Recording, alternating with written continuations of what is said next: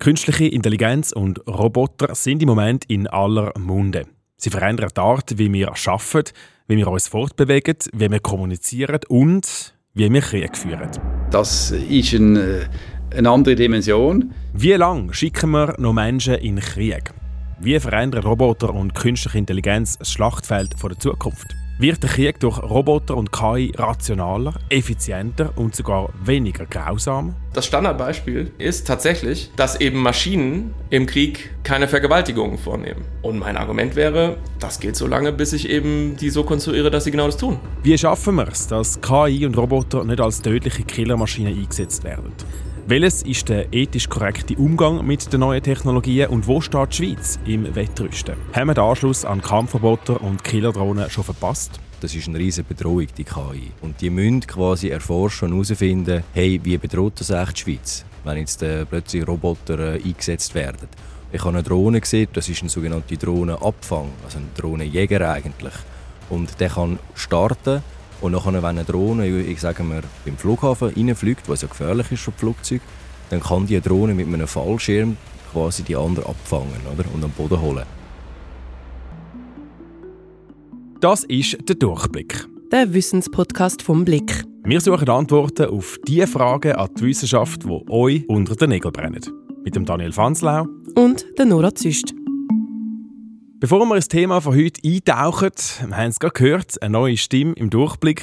Nora Züst, herzlich willkommen. Ja, danke Daniel. Ich freue mich heute und in der nächsten Folge ein Teil vom Durchblick zu sein. Heute tauchen wir zusammen ein ins Feld von künstlicher Intelligenz und Roboter. Nora, ich nehme an, du hast in letzter Zeit auch schon mit künstlicher Intelligenz zu tun gehabt. Ja, klar. Also, seit es ChatGPT gibt, wo man Text erstellen kann, ist das schon ein, ein fester Bestandteil von meinem Studium geworden. Mhm. Ich hoffe jetzt einfach, mein Dozent lässt nicht zu. Aber ja, ich glaube, mich kommt um das Thema nicht mehr herum heutzutage. Das ist ja so, KI verändert im Moment praktisch alle Bereiche des Lebens. Dazu gehört auch der Krieg, der bewaffnete Konflikt. Gerade seit dem Krieg in der Ukraine sieht man, wie von beiden Seiten massenhaft Drohnen eingesetzt werden, sei es zur Aufklärung oder auch zum Angriff. Es ist also offensichtlich, dass neue Technologien auf dem Schlachtfeld schon jetzt zum Einsatz kommen. Wir reden heute einerseits mit Robotikforschern, andererseits mit Experten, die wissen, wie die Schweiz international dasteht und wir starten jetzt mit dem Frank Saurer. Er ist ein renommierter Sicherheitsexperte. Der deutsche Politologe berät zum Beispiel Entscheidungsträgerinnen und teilt sein Wissen mit der Öffentlichkeit, wenn es um die moderne Kriegsführung geht. Ein Mythos müssen wir gerade am Anfang mal zerstören. KI und Roboter sind keine Szenarien der Zukunft. Sie sind schon da und das schon ein Weile. Also wir haben mindestens seit den 80er Jahren Waffensysteme, die eben das tun, was man heute Autonomie in Waffensystemen nennt. Ich denke zum Beispiel konkret immer an die Patriot Raketenabwehrsysteme. Die kann ich in diesen Modus versetzen, dass salopp gesagt das System erst schießt und dann erst fragt, beziehungsweise mir nur noch einen Ausdruck gibt, wo es sagt, dann und dann habe ich dieses Ziel bekämpft. Und deswegen ist also diese ganze Diskussion ähm, insofern äh, mit einer gewissen Schieflage ausgestattet, weil ähm, man immer so tut, als ob das alles unbedingt was mit ganz viel künstlicher Intelligenz und Robotik und was nicht alles zu tun haben muss, ist aber nicht so. Richtig ist natürlich, dass künstliche Intelligenz insofern eine Rolle spielt, als dass eben diese Fähigkeit, die maschinelle Fähigkeit, Ziele auszuwählen und zu bekämpfen, inzwischen von dieser Nischenanwendung, Abwehr von anfliegender Munition, sich hinein entwickelt in alle möglichen anderen Waffensysteme. Es ist jetzt nicht so, dass es irgendwie technisch noch irgendwelche Schwierigkeiten gäbe, ja, einen beliebigen Geschützturm mit einem System zu versehen, was eben Ausschau hält nach Zielen und bestimmte Muster sucht und sobald es diese Muster gefunden hat, schießt es dann. Der Punkt ist bloß, dass dieses Ding mit absoluter Sicherheit nie völkerrechtskonform einsetzbar wäre und deswegen eben die Diskussion. Der Politologe Frank Saurer schneidet da schon ein paar spannende Gebiete an. Technologie, Forschung, Völkerrecht ja, und auf all diese Aspekte gehen wir im Verlauf der Folge noch ein. Zuerst müssen wir uns aber klar werden, dass Krieg oder bewaffneter Konflikt, wie man es allgemeiner kann formulieren kann, verschiedenste Anwendungsbereiche für Roboter und künstliche Intelligenz bietet, sagt der Frank Sauer. Also eine Vision ist auf jeden Fall äh, mit Blick auf das US-Militär ähm, so eine Art ähm, Logistik zu haben im militärischen Sinne, wie man sie vielleicht vorfinden würde bei so großen Konzernen wie Walmart oder wie bei Amazon. Also im Prinzip eine Just-in-Time-Logistik, ähm, die genau zu dem Zeitpunkt, wenn irgendetwas irgendwo benötigt wird, mehr oder weniger vollautomatisiert die Dinge dahin bringt. Ja, also ich spitze jetzt etwas zu und sage, man liegt im Schützengraben und ähm, man schießt und das Gewehr sagt dem System, ich habe nur noch 100 Schuss und dann fliegt eben hinten schon die Drohne los und wirft dann punktgenau mir äh, den Kasten mit der Munition äh, sozusagen äh, nebendran, sodass ich ohne Verzug sozusagen mit der Munition, mit der neuen weiterschießen kann. Das sind so eine Überlegung, die es gibt. Also Logistik ist sehr, sehr wichtig. Äh, mit Blick auf dieses ganze Thema, auch Wartung ist wichtig. Ähm, beispielsweise gibt es eben Überlegungen, ja, so Wartungszyklen nicht standardisiert für jedes bestimmte System äh, einfach in regelmäßigen Zyklen durchzuführen, sondern einfach Daten über das System zu sammeln und dann punktgenau warten zu können, bestimmte Verschleißteile. Auch das ist natürlich eine Frage, wo Kosteneffizienz und solche Dinge eine Rolle spielen. Und dann ist ein riesiges Thema natürlich alles, was mit dem sogenannten Targeting Cycle oder der Kill Chain zu tun hat. Also das sind eben Dinge, die sich äh, beschäftigen mit dem Finden von Zielen, dem Aufklären von Zielen, dem Verfolgen von Zielen, dem Auswählen und Bekämpfen von Zielen. Äh, alles, was in dieser Entscheidungsschleife stattfindet, kann automatisiert werden, kann von unbemannten Systemen äh, geleistet werden. Wir kennen ja die Drohnen zum Beispiel, die die Artillerie lenken ähm, in der Ukraine. Ähm, und äh, ja, je mehr der Mensch Funktionen abtritt, die bisher er übernehmen musste, an die Maschine, desto intensiver wird die Debatte darum, was die völkerrechtlichen Implikationen sind, was die ethischen Konsequenzen sind und was die sicherheitspolitischen Risiken sind dieser Entwicklung.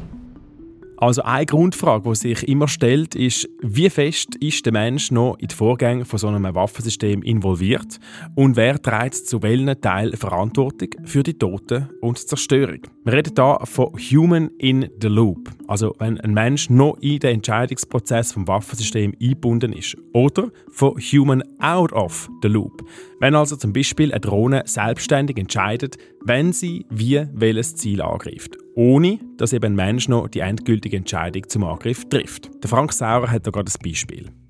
Wo man es sehr wohl schon vollumfänglich einsetzen kann, ist zum Beispiel auf hoher See. Ja, also wenn ich eine Fregatte bin und ich fahre auf hoher See und drumherum ist natürlich nichts, äh, also da sind jetzt nicht plötzlich irgendwie Kinder mit einem Fußball oder irgendwie eine Gruppe ähm, Eltern mit Kinderwagen oder irgendwie sowas. Ähm, und die Fregatte fährt und plötzlich kommen irgendwie zehn Ziele mit Hyperschall auf mich zugeflogen und das können nur Seezielflugkörper sein, ja. Raketen im Prinzip, dann schalte ich natürlich diese Fregatte in einen Modus, wo die aus allen Rohren mal vereinfacht gesagt schießt, um das Schiff zu retten und zu verteidigen. Und zwar alles vollautomatisch. Und das ist dann auch total in Ordnung. Das heißt, wenn wir uns fragen, wo liegen die Chancen und wo liegen die Risiken, völkerrechtliche Risiken beispielsweise für Zivilbevölkerung? Dann muss ich immer gucken, wie ist der Operationskontext. Und dann habe ich es eben mit einer Fregatte, die irgendwo in der Mitte des Atlantiks ist, in gewissem Sinne etwas einfacher, als bei einem Trupp Infanteristen, die in urbanen Gelände kämpfen müssen. Wenn der Mensch also noch in den Entscheidungsprozess eingebunden ist, dann sollen weniger Fehler passieren. Aber ist nicht genau der Mensch der Faktor, der in Konflikt so viele Fehler begeht? Eben genau, weil er nicht strikt nach einem rationalen Programm handelt, sondern Emotionen hat wie Wut oder Rachegelüst, wo ihn dann zu grausamen Taten kann verleiten kann.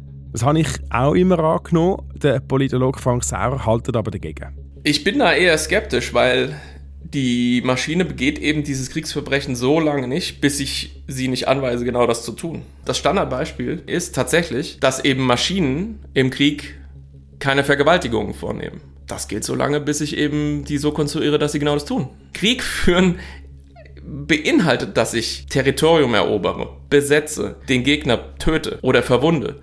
Das ist der Sinn der ganzen Veranstaltung. Wenn wir tatsächlich als Menschen an einen Punkt gekommen wären, wo wir sagen, wir machen eine Ersatzhandlung statt des Kriegführens, dann können wir uns die riesigen Roboterarmeen ja sparen. Dann reicht es ja, wenn wir eine Runde Schach oder Fußball gegeneinander spielen würden. Das wäre im Übrigen auch viel günstiger.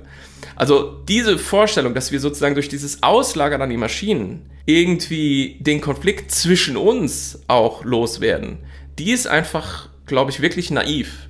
Ich bin sehr offen für Argumente, die in die Richtung gehen, Autonomie in Waffensystemen ermöglicht es uns, in konkreten Situationen, wenn wir eine verantwortungsbewusste Anwendung praktizieren, die berühmt-berüchtigten Kollateralschäden zu minimieren. Ich glaube, das ist so. Ich glaube, dass man unter Umständen, das ist kein Automatismus, aber unter Umständen mehr Präzision durch Automatisierung erreichen kann. Keine Frage. Aber ich wäre vorsichtig, dieses Argument sehr stark zu verallgemeinern und dann weitreichende Schlussfolgerungen mit Blick auf ja, das Reduzieren von Leid im Krieg davon abzuleiten.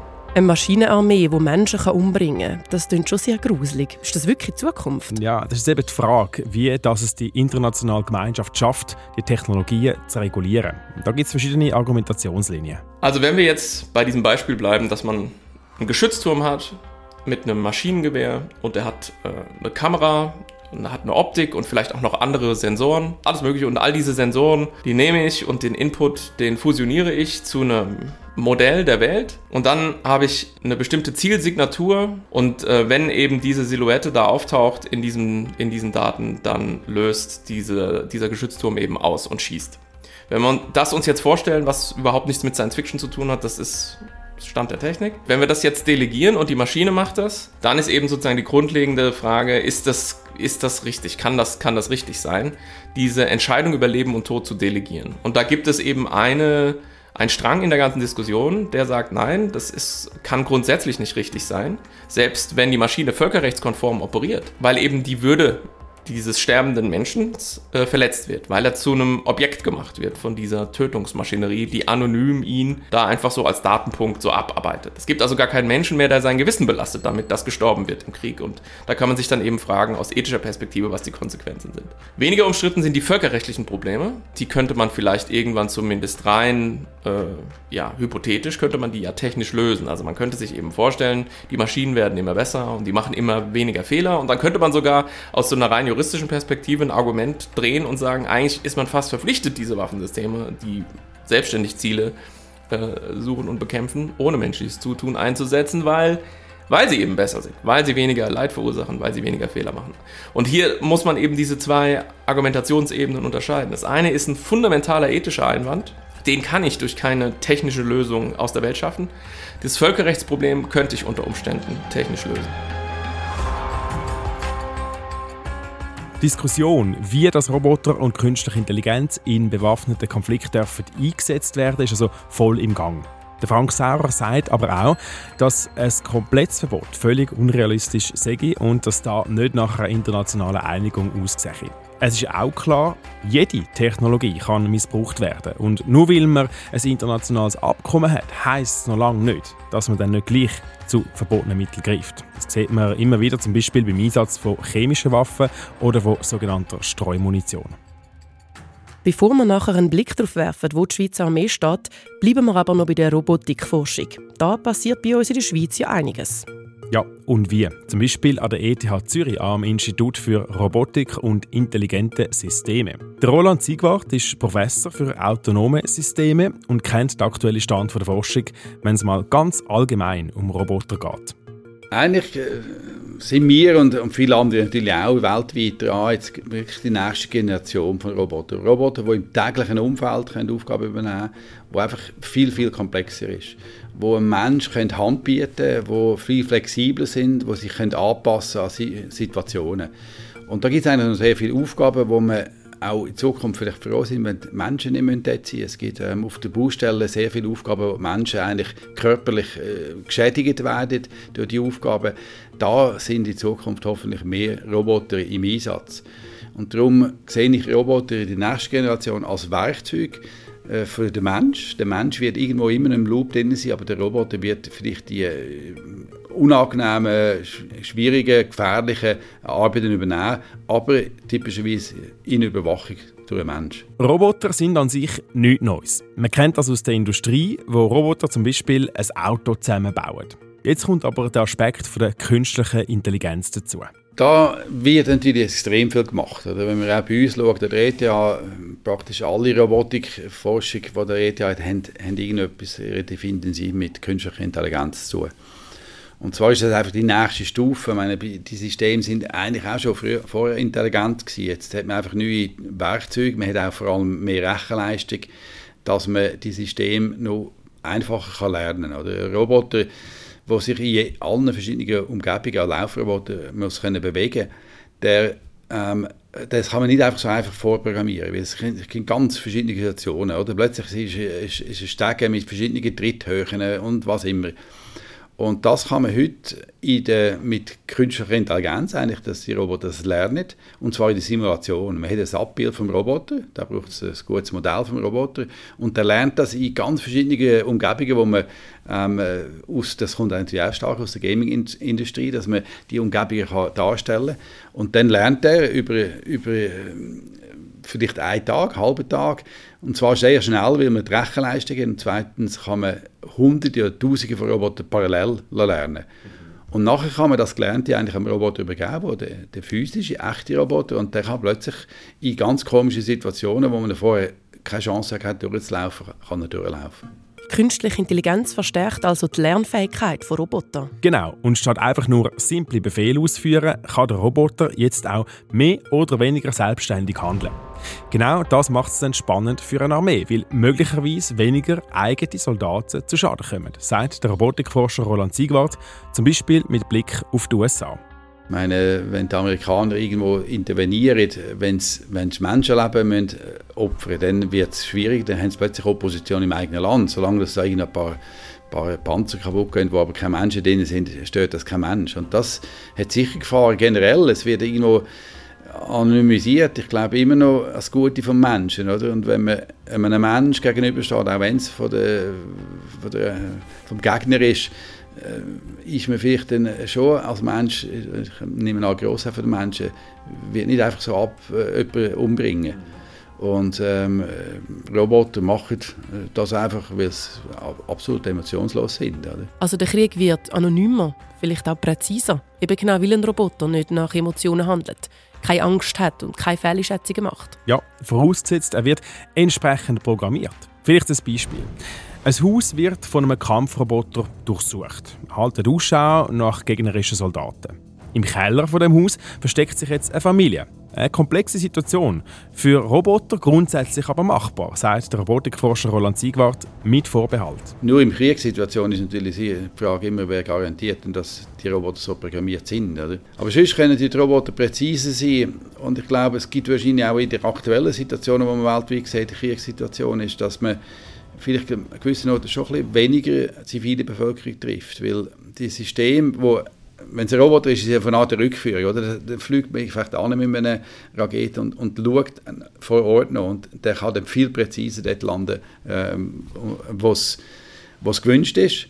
Und so nicht irgendwo plötzlich in einem Umfeld äh, plötzlich irgendwo in äh, Häuser äh, wo, wo eigentlich nur Menschen da sind und keine, keine militärischen Aktivitäten sind. Da stellt sich ja schon ziemlich schnell dann auch die Frage nach der Verantwortung.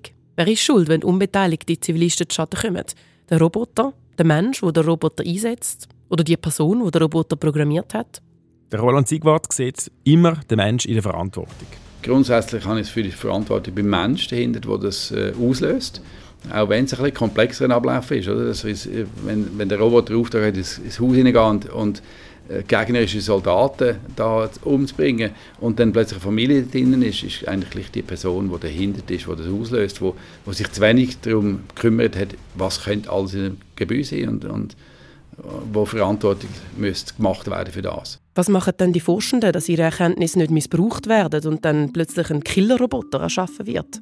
Das ist eben schwierig, weil da gibt es einen Konflikt mit dem Grundgedanken von der Forschungsarbeit, dass eben Wissen und Erkenntnis allen soll zur Verfügung stehen. Ja, es ist wahrscheinlich sehr schwierig. Es ist wahrscheinlich auch Illusionsglauben. Als Forscher können wir das beliebig beeinflussen. Forscher versuchen, neue Erkenntnisse zu finden. Die werden auch publiziert. Die sind eigentlich öffentlich zugänglich. Und zum Glück wird das meistens zum Guten vom Mensch, von der Menschheit ähm, genutzt. Entsprechend. Ich glaube, was äh, Forscher können mit beeinflussen, dass man auf, auf so Themen eingeht. Wir haben auch in unseren Robotikkonferenzen immer wieder auch Konferenzen, wo es genau um die ethischen Fragen geht, wo wir Ethik dabei haben und, und uns austauschen dass eigentlich die Forscher selber und die Ingenieure, die wir ausbilden, auch ein Verständnis haben, dass sie auch ethisch äh, sich müssen überlegen was sie eigentlich machen. Und ich glaube, das ist natürlich sehr von Kultur abhängig. Ich sage immer, in der Schweiz haben wir, an der ETH haben wir kaum junge Studierende, die überhaupt äh, gewillt wären, irgendetwas Militärisches zu machen mit Robotern. Und das ist mindestens schon ein Teil, oder? Wenn, wenn niemand will, Maschinen entwickeln, für, für, wo, wo für andere Menschen gefährlich werden, ähm, dann äh, entwickelt es sich auch weniger schnell. Aber wir wissen alle, dass es äh, nicht allen Orten so ist. Das Know-how der ETH fließt teilweise dann auch in die Schweizer Armee. Wichtig aber nur zu Zweck der Katastrophenhilfe. Das passiert am Schweizer Drohnen- und Robotikzentrum zu Thun, kurz SDRZ. Das Zentrum gehört zum Bundesamt für Rüstung und unterstützt die Schweizer Armee und weitere Behörden im Umgang mit Robotik und ist die Schweizer Fachstelle für Fragen zu Drohnen- und Robotertechnologie. Das klingt jetzt zuerst mal sehr abstrakt. Was machen die genau? Das verratet uns nachher gerade der Leiter vom SDRZ. Ein Augenschein vor Ort hat sich der Robin Bäni genommen. Er ist Journalist beim Blick und hat vor kurzem ein Demonstrationsevent besucht unter dem Namen Arche. Das ist ein riesiges Event, wo Roboter getestet werden und es ist der grösste in der Schweiz. Also da kommen über 150 Forschende zusammen und die üben auf einem Gelände, weil die irgendetwas entwickeln in ihrem Stübli und dann wollen sie mal sehen, wie funktioniert das überhaupt. Und das ist eine Anlage, wo ich da war, im Genferraum in Avoli. Und dort trainieren normalerweise so Genie- und Rettungstruppen. Und das ist ein grosses Gelände, dort hat es Gebäude, die sind bewusst zusammengestürzt. Es ist überall Schutt, es ist äh, Metallstangen, ragen aus dem Boden raus, Staub. Es gibt so Becken mit Wasser gefüllt, wo man Wasserroboter kann testen kann. Und dort könnt ihr das eben mal anwenden, das erste Mal, um zu schauen, hey, funktioniert das so, wie ich es mir ausgedacht habe, oder ist es ein völliger Flop? Richtig gehört, es gibt auch Roboter fürs Wasser. Und die sind ganz schön nützlich, erklärt der Robin Bäni. Wasserroboter, der ist auch autonom, der hat eine KI, dem kann man das Gebiet vorgeben und dann tut das autonom selber absuchen. Und so kann man natürlich Menschen, wenn jemand äh, vermisst wird, aber, das ist sehr interessant, die Armee will auch zur Bergung von Munition verwenden. Das heißt, wenn irgendetwas verloren geht in einem See, dann kann man einen Roboter schicken und logischerweise ist dann kein Mensch gefördert. Das Wasser stellt also kein Hindernis dar. Ich nehme an, die Luft erst recht nicht. Genau, Drohnen sind ja schon länger bekannt. Die werden jetzt einfach für neue Szenarien ausgerüstet, sagt der Journalist Robin Bäni. Es gibt auch die ganz normalen Drohnen. Die sehen ja so aus wie eine übliche Drohne, aber sie hat ein Käfig rundherum. Und das ist, weil mit dieser Drohne kann man in Minen hineingehen. Also die kann in geschlossene Räume fliegen und das Käfig schützt sie, damit sie nicht irgendwie irgendwo anstoßen und runterfällt. Und die wird unter anderem ist die schon in Australien genutzt worden, zum äh, Minen scannen, weil da können, äh, können Firmen die anschauen mit einer Drohne, ohne dass irgendein Mensch muss in Gefahr sich begeben und äh, ja, man weiß ja nie, bis einer neuen Mine etwas zusammenstürzen oder so. Und die erstellt nachher ein 3D-Modell, dass man nachher genau sieht, wie sieht die Mine aus. Eines der spannendsten Projekte, das an dem Arche-Event vom Schweizer Drohnen- und Robotikzentrum vorgestellt worden ist, finde ich eine Roboterschlange mit dem klingenden Namen Roboa, also Roboter-Boa. Passt er da durch? Die haben es getestet in so einem riesen Trümmerhaufen. Und dann haben sie so eine Roboterschlange getestet, die durch die engen Gänge durch kann quasi sich bewegen und so Personen finden, die dann würden festsitzen würden. Die Schlange kann kommunizieren mit einem Mikrofon, sie hat auch eine Kamera, um sie zu erkennen und sie kann sogar Flüssignahrung und Wasser zu ihnen transportieren. Also er kann noch rechts und dann zum Auto, das wäre interessanter. Okay. Also man sieht, da läuft ein Haufen im Bereich Robotik und KI beim Schweizer Militär. Ja, und das ist auch ganz bewusst so initiiert, weil die Schweizer Armee den Eindruck hatte, man verpasse den Anschluss bei den neuen Technologien. Dazu nochmal der Journalist Robin Bäni. Die Schweiz ist eigentlich Nummer eins beim Innovationsindex 2021 wieder gewesen, und hat ein enormes Wissen, was Robotik betrifft. Ist eigentlich führend dort. Man redet auch vom Silicon Valley von der Robotik in der Schweiz. Und die Armee hat das eben noch nicht so. Die Armee ist eigentlich so, man hat wie Angst vor ein paar Jahren, man verpasst die ganze Entwicklung und äh, man muss quasi sich dem jetzt stellen und deswegen holt man Forschende an diesem Event und dann schafft Armee und Forschung zusammen eigentlich. Und das, eben, das ist äh, der grösste Event in der Schweiz und äh, da kommen über 150 Forschende zusammen. Übrigens, wenn ihr auch Fan seid von Wissenschaft und Technik, wenn so interessiert, wie Forschung funktioniert und was sie zur Gesellschaft kann beitragen kann, dann abonniert doch den Durchblick und stellt am besten gerade Benachrichtigungen ein. So verpassen ihr in Zukunft keine Folge mehr. Werfen wir jetzt einen Blick hinter die Kulissen und reden direkt mit dem Leiter vom Schweizer Drohnen- und Robotikzentrum, Markus Höpflinger. Er sieht einen Haufen mögliche Einsatzbereiche von Robotern und KI beim Schweizer Militär. Ich glaube, das äh, Anwendungsspektrum ist extrem breit auf allen Seiten vom Konflikt und auch unterhalb der Kriegsschwelle, also zur Vorbereitung von einem bewaffneten Konflikt oder im Konflikt selber. Unabhängig von der Robotik kann man KI rein als virtuelle Software einsetzen, beispielsweise in der Führungsunterstützung. zusammen mit der Robotik hat man natürlich noch viel mehr Möglichkeiten. Dort hat man plötzlich einen Körper zur Verfügung, also das Mittel, um mit der Umgebung zu interagieren, sei das mobile Roboter oder ein stationärer.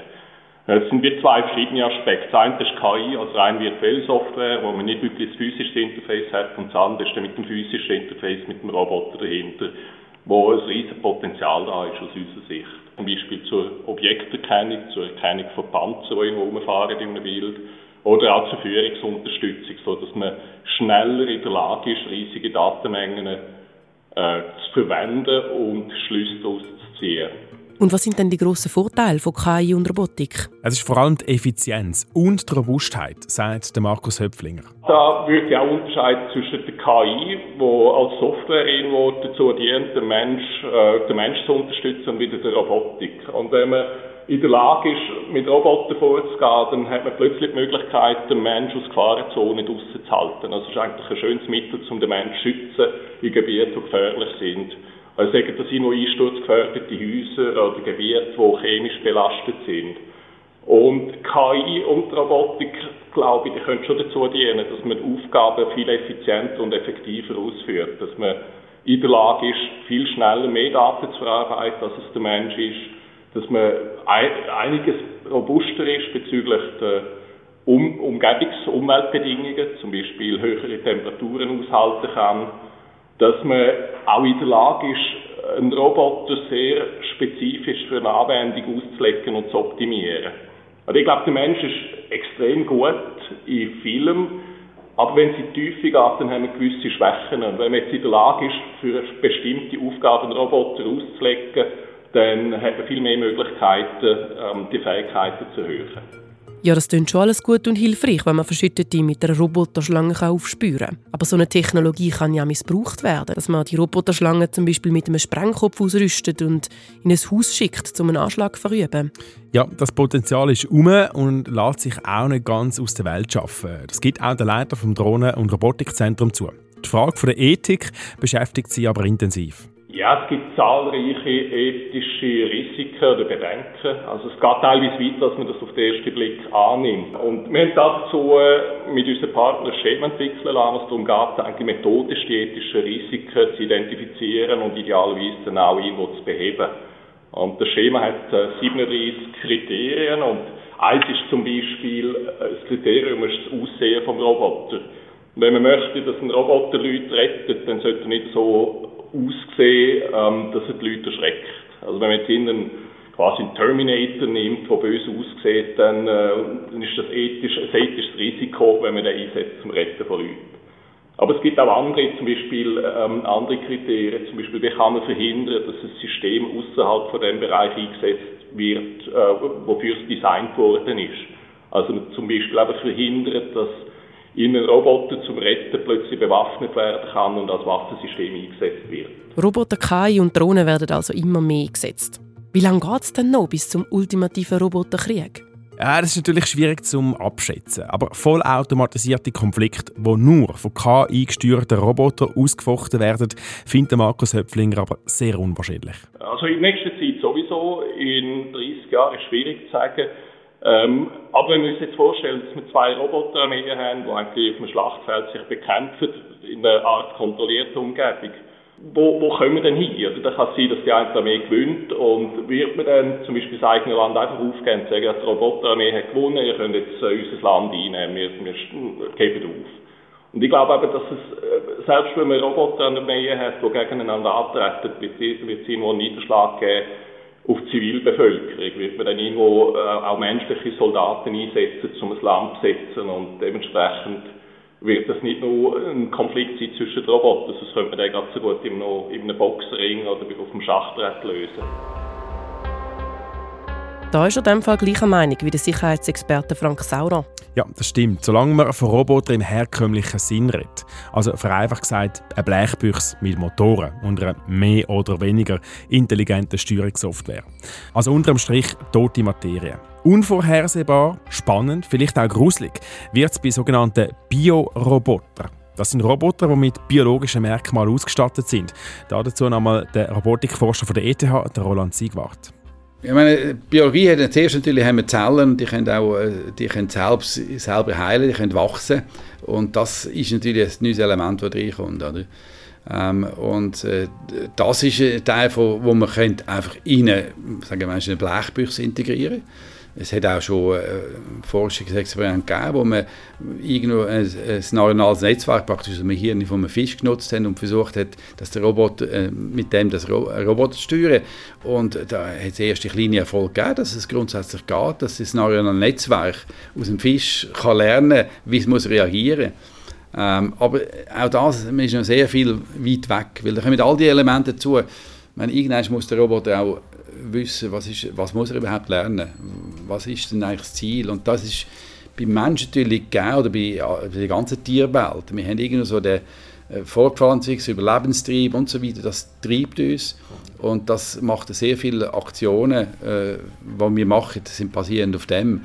Ein Roboter wird, wird das eigentlich äh, rein mechanisch, wenn es ein mechanischer Roboter ist, mit wird das nie so entwickeln. Man kann es einprogrammieren, aber entwickeln wird er selber das nicht. Aber wenn natürlich plötzlich Zellen da sind, Zellteilung, gibt es natürlich Möglichkeiten, dass sich das entwickelt. Aber wenn man schaut, die Menschheit hat sich über Jahrtausende entwickelt. Oder? Das heißt, wenn man biologisch wird, ist dann auch wieder die Frage, wie schnell kann man überhaupt kann man die Entwicklung beliebig beschleunigen? Oder ist man jetzt einfach nicht dran, praktisch ein, ein neues Individuum zu kreieren, biologisch, wo, wo halt ein Roboter ist. Aber das braucht dann sehr lang wahrscheinlich. Das klingt also wirklich nach Science Fiction. Wenn ein Roboter plötzlich einen mhm. Selbsterhaltungstrieb hat oder sich kann beliebig oft aus sich selber reproduzieren. Mm, und das ist sogar am Robotikforscher nicht ganz geschmuck. Dort, wo ich ein bisschen Angst habe, ist, ist effektiv ähm, die biologischen Roboter. Ähm, was, was denn da genau passiert. Und das fällt ja eigentlich nicht nur dort an. Oder? Ich meine, man hat angefangen, äh, Tiere klonen und und da gibt es natürlich auch viele Entwicklungen. Und, und meine, man kann natürlich irgendwann fragen, wenn es ein, ein Tier, das geklont ist und, und gentechnisch mutiert ist vom Mensch, ist es das noch ein Tier oder ist das ein Roboter? Solange das Blechdosen sind, ist es, äh, glaube ich, in der Hand vom Mensch da hoffentlich das zum Guten einzusetzen und, und einem Menschen zur Verfügung stellen, dass er vielleicht weniger selber zum Schaden kommt, eine bessere Ernährungssituation kann schaffen auf der Welt mit Robotern im Feld und so weiter. Wenn es biologische Systeme werden, die sich aber können reproduzieren können, Zellen können sich teilen, ist es auch viel schwieriger kontrollierbar. Oder? Software kann man abschalten, testen und die tut sich nicht automatisch total frisch konfigurieren und weiterentwickeln. Biologie kann sich aber weiter konfigurieren, weil es eben auch physisch Zellteilungen gibt. Und das gibt es bei einem mechanischen System nicht. Das heißt, der, der, der Computerchip kann nicht plötzlich ganz anders funktionieren ein Jahr später, weil das, die mechanische oder die ganze äh, Physik gibt eigentlich vor, wie das funktioniert.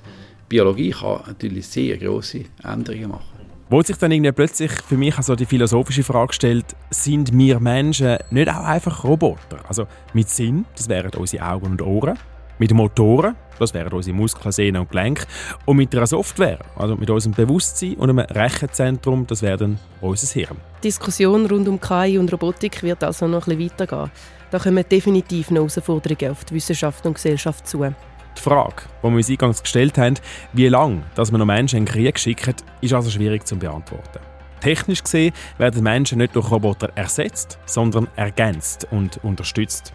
Politisch gesehen sind Menschen, egal ob auf dem Schlachtfeld oder nicht, immer Teil von einem Krieg und einem Konflikt und entsprechend aus der Gleichung nicht wegzudenken. Für heute setzen wir einen Punkt und wir schauen auf die nächste Durchblickfolge. Dort geht es nicht um künstliche Intelligenz, sondern um künstlichen Schnee. Wir fragen uns, wie können Skigebiete in Zeiten des Klimawandels noch rentabel existieren? Welche technischen Lösungen gibt es, dass Pisten auch in einem warmen Winter beschneit werden können? Und was ist eigentlich Snowfarming? Das klären wir alles in der nächsten Folge vom Durchblick. Für heute sagen Tschüss, Daniel Fanslau und Nora Züst.